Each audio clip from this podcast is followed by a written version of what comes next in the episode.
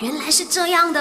My you know no no no no 你不知道的变成你知道的。那今天的麦友诺妹想跟你聊一下，就是关于世界上最久的旅馆到底在哪里？那么其实世界上最古老的旅馆呢，就是来自日本的石川县立浸温泉的法师旅馆。这一间旅馆呢，就创业于七百一十八年啦，而且呢，就是大概有一千三百多年这样久了。一直以来呢，他们的这个传统呢，就是由长子来啊继承这个家业啦。那么到今天呢，已经是第四十六代。